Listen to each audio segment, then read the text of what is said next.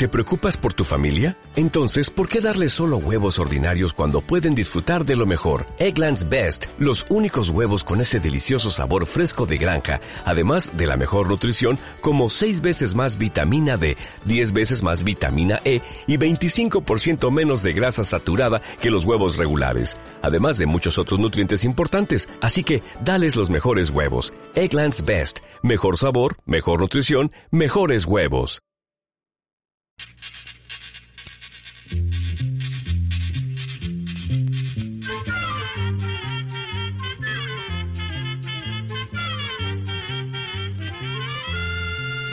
Llegó para todo, llegó la escuela, llegó la escuela, llegó por radio.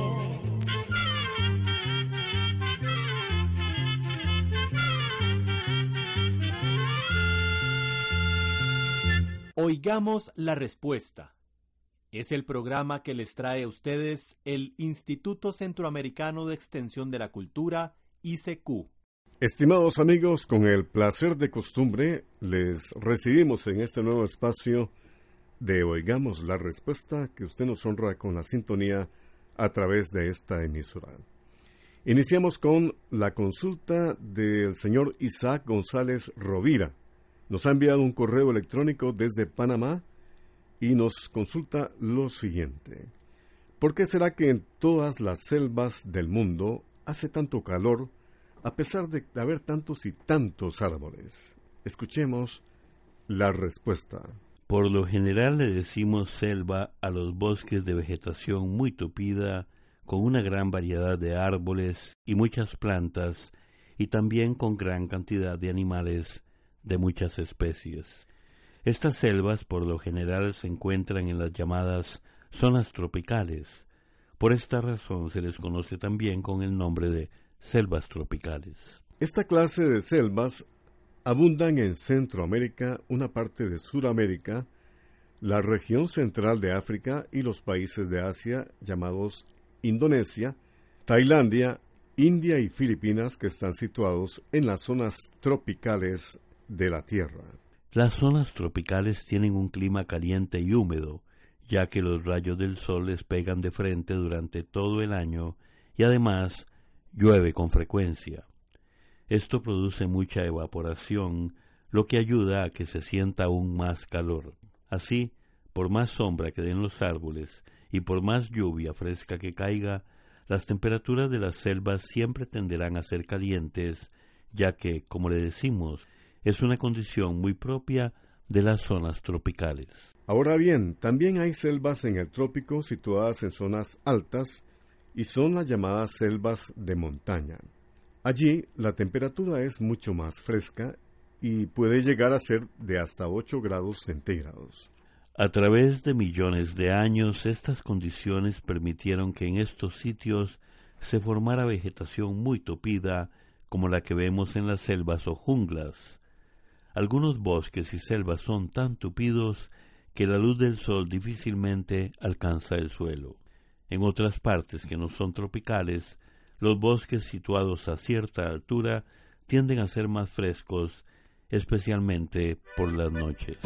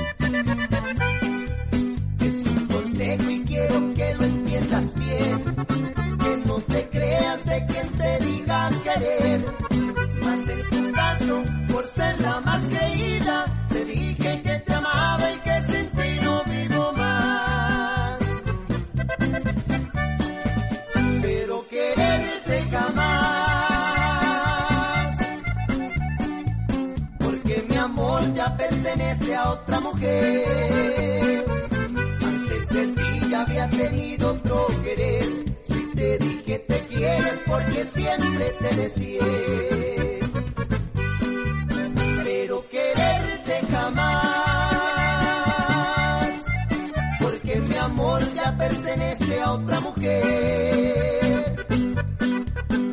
Soy sincero al hacértelo saber. Estoy agradecido por tus noches de placer. Usted está en sintonía con el programa Oigamos la Respuesta. Muchas gracias por su atención. Gracias también a esta radioemisora que nos permite compartir con ustedes Oigamos la Respuesta.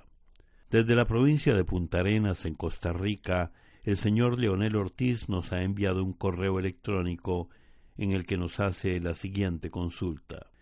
Según el científico Howard Gardner, existe lo que se conoce como inteligencias múltiples, que habla de las distintas maneras en las que cada persona aprende las cosas. Quisiera que me explicaran con más detalle en qué consiste todo esto. Oigamos la respuesta.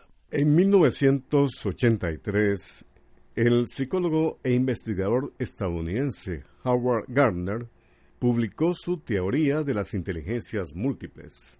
Según este científico, la inteligencia de los seres humanos no es algo que puede medirse siempre de la misma manera. La inteligencia puede manifestarse de formas distintas y a través de diferentes habilidades. Gardner clasificó esas habilidades de los seres humanos en ocho tipos de inteligencia. La que tienen las personas con habilidad para las matemáticas, las personas que tienen facilidad para escribir y comunicarse, la inteligencia musical que se relaciona con la facilidad para tocar algún instrumento o cantar. También, según Gardner, existe la inteligencia espacial, que hace que haya personas con habilidad para dibujar y cosas parecidas. Otro tipo de inteligencia es la que tienen los deportistas y bailarines, y otra la de las personas que aman los animales y la naturaleza. Además, existe la inteligencia que tiene que ver con la facilidad para comunicarse y relacionarse con los demás. Por último, el científico habla de la capacidad que tienen algunas personas para reflexionar y meditar sobre las cosas. La teoría de las inteligencias múltiples del señor Gardner ha sido un gran avance y ha servido para cambiar la forma en que se educa a niños y jóvenes en muchas escuelas y colegios. Por eso, en la actualidad, se habla del desarrollo completo del niño, es decir, que tome en cuenta todos los aspectos de su desarrollo, tanto en lo físico como en lo intelectual, emocional, moral y todos los demás aspectos de su desarrollo. En ciudades de los Estados Unidos, Puerto Rico, Filipinas, Singapur, así como en Europa, han creado escuelas en donde se trata de desarrollar las distintas inteligencias o habilidades que cada muchacho tiene. Todavía falta mucho para que este sistema se aplique como parte normal de la enseñanza en escuelas y colegios, tanto en nuestros países como en muchos otros. Pero posiblemente va a ser una herramienta que va a ayudar mucho al desarrollo de las personas y va a evitar muchos malos entendidos y graves daños que se les hacen a las personas que aprenden de manera diferente.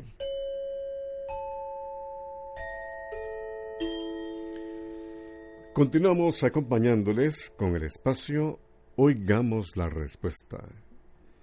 Quiero saber si la picada de araña en las bestias y vacas es real o una imaginación de la gente.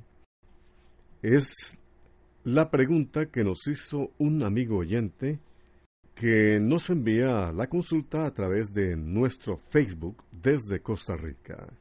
Escuchemos la respuesta.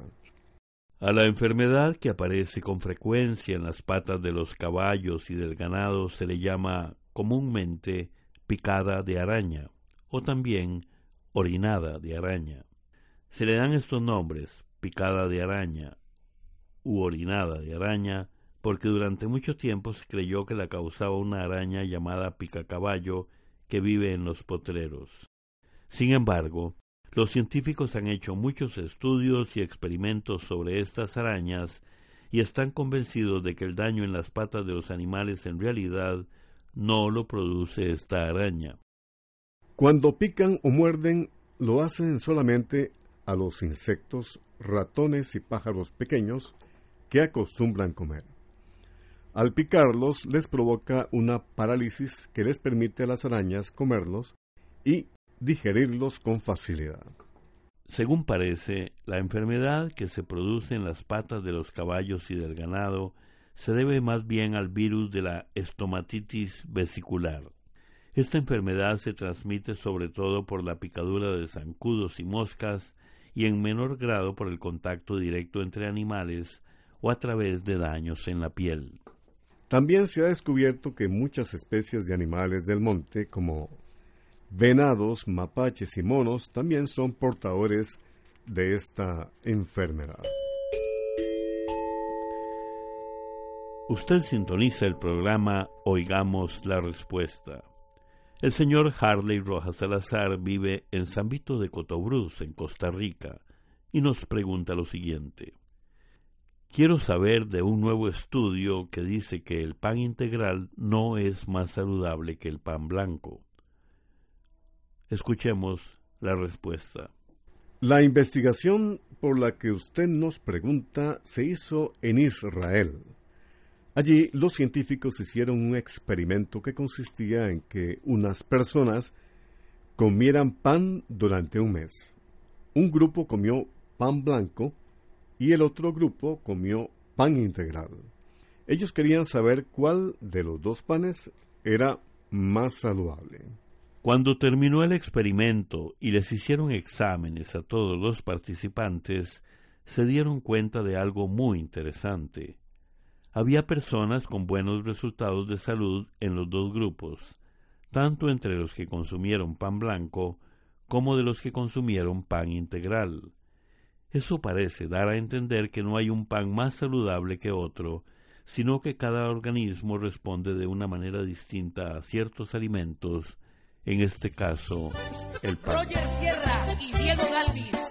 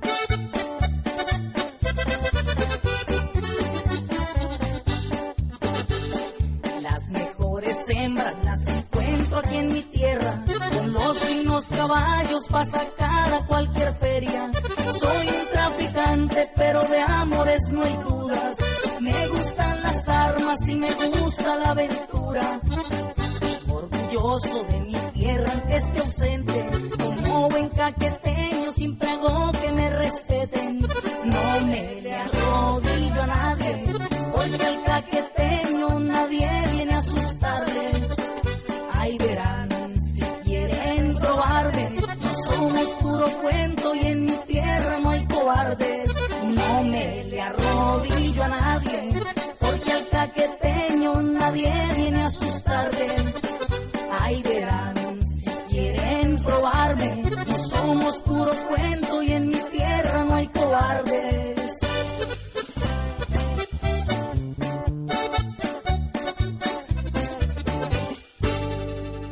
Bien amigos, luego de la pausa musical, continuamos con el espacio, digamos, la respuesta.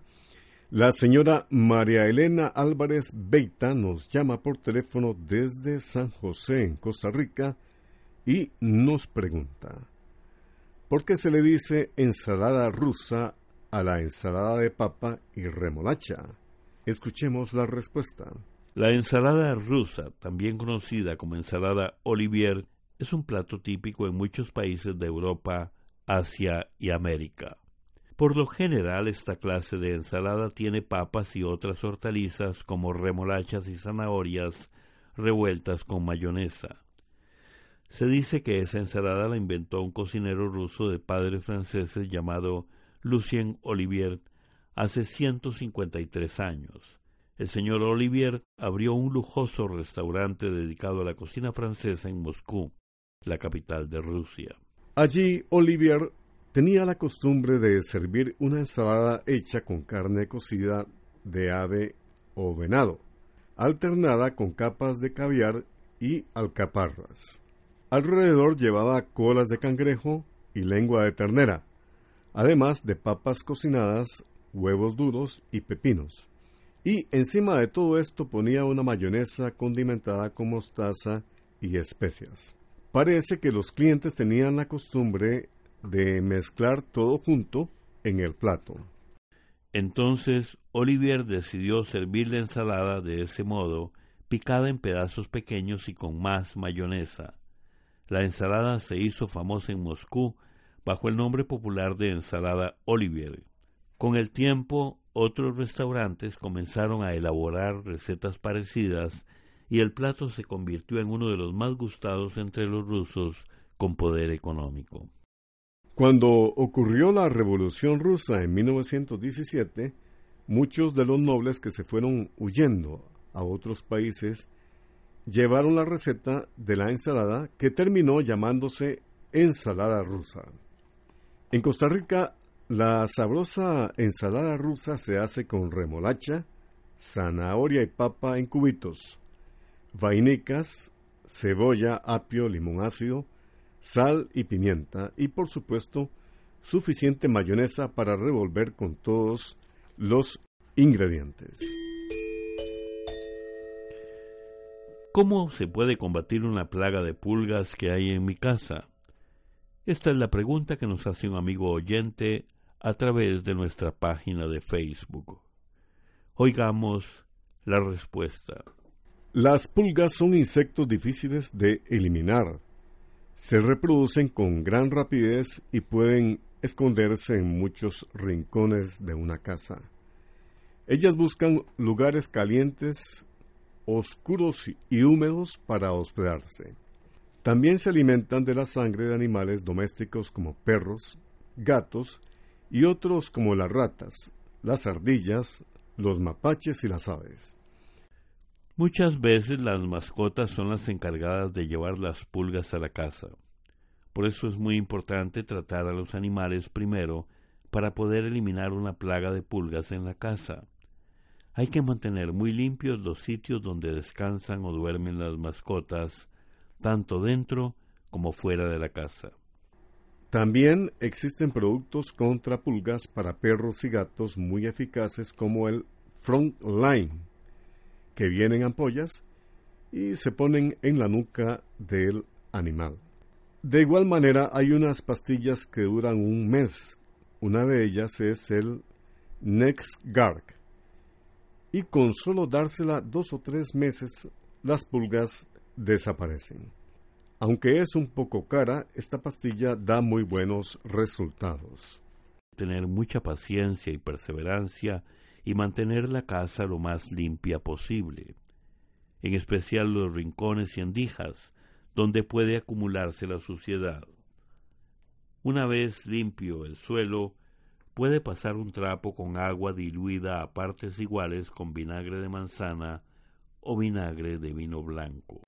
El vinagre mata y atonta a las pulgas y a otros parásitos. Ahora bien, los tratamientos de limpieza y fumigado de rincones con insecticidas especiales deben repetirse varias veces, pues aunque se eliminen las pulgas adultas, quedan las larvas que en cierto momento se convierten en adultas y vuelven a infestar la casa. El jardín es otra parte de la casa que también debe ser tratado para eliminar esta clase de plagas. Corte el césped y quite las malas hierbas y las maderas húmedas que haya acumuladas, pues, como le dijimos, las pulgas buscan estar en lugares húmedos. Por último, es aconsejable que mientras se eliminan por completo las pulgas, ponerse repelente de mosquitos en los calcetines, tobillos y los bordes de los pantalones todos los días para prevenir precisamente las molestas picaduras de pulgas.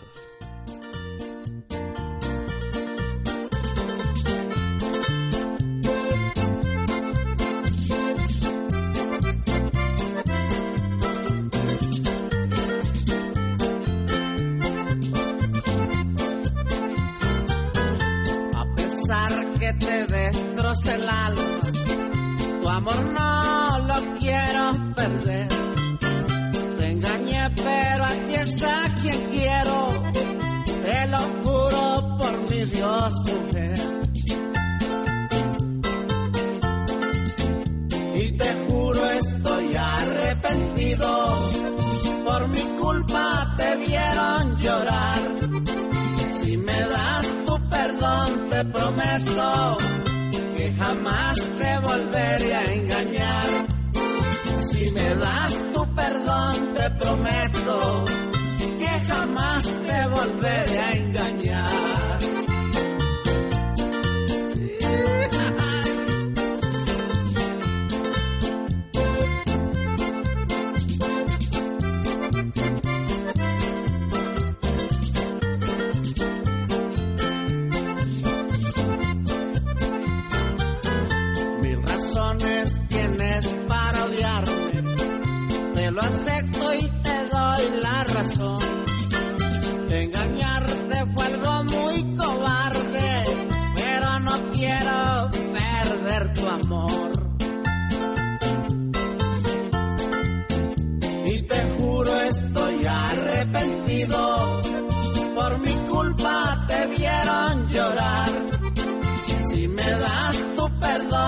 prometo que jamás te volveré a engañar.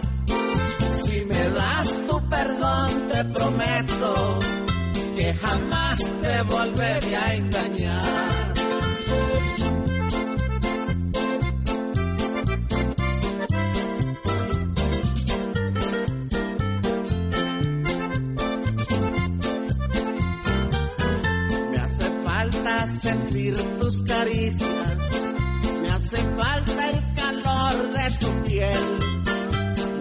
Yo a ti te llevo en el alma, a pesar que te haya sido infiel. Y te juro estoy arrepentido, por mi culpa te vieron llorar. Si me das tu perdón, te prometo que jamás te volveré a engañar. Prometo que jamás te volveré a engañar.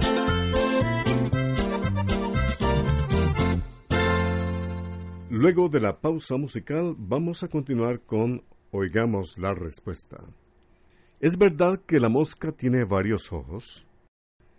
Es la pregunta que nos hace un amigo oyente que nos envía un correo electrónico desde Panamá.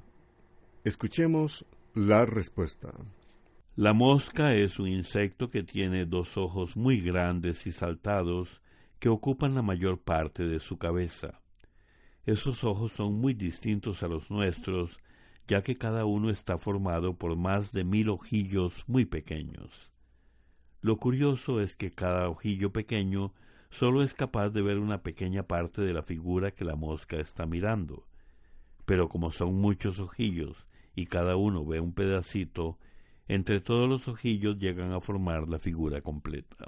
Algunos de esos ojillos quedan vueltos hacia el frente, otros hacia arriba, otros hacia los lados y otros hacia atrás. Eso le permite a la mosca darse cuenta de cualquier movimiento que haya a su alrededor. Es decir, que puede mirar en todas las direcciones. Programa B Control 57. ¿Qué tal amigo, amigo oyente del programa Digamos la Respuesta? Les recordamos que el libro Almanaque, Escuela para Todos, ya casi, sí, ya casi estará a la venta. Esté atento. Ay, como siempre, hecho con un gran cariño para usted. Recuerde que el libro Almanaque Escuela para Todos del año 2018 pronto estará en sus manos. Espérelo. Así llegamos a un programa más de Oigamos la Respuesta. Pero le esperamos mañana, si Dios quiere, aquí por esta su emisora y a la misma hora. Mándenos sus preguntas al apartado 2948-1000 San José, Costa Rica. También nos puede llamar a los teléfonos 22 25 52 38 o 22 25 53 38 o mándenos un fax al 22 25 22 27. También le damos el correo electrónico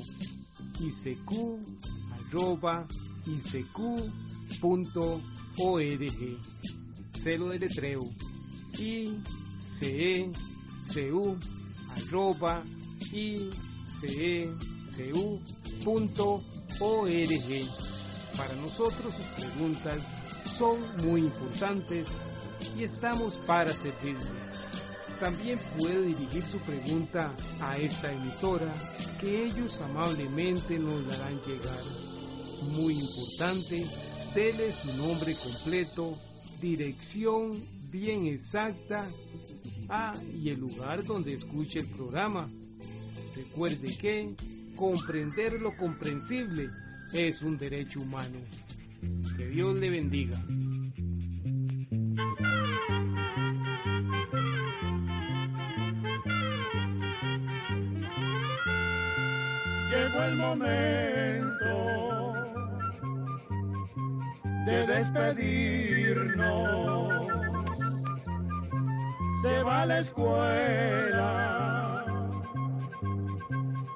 Va cantando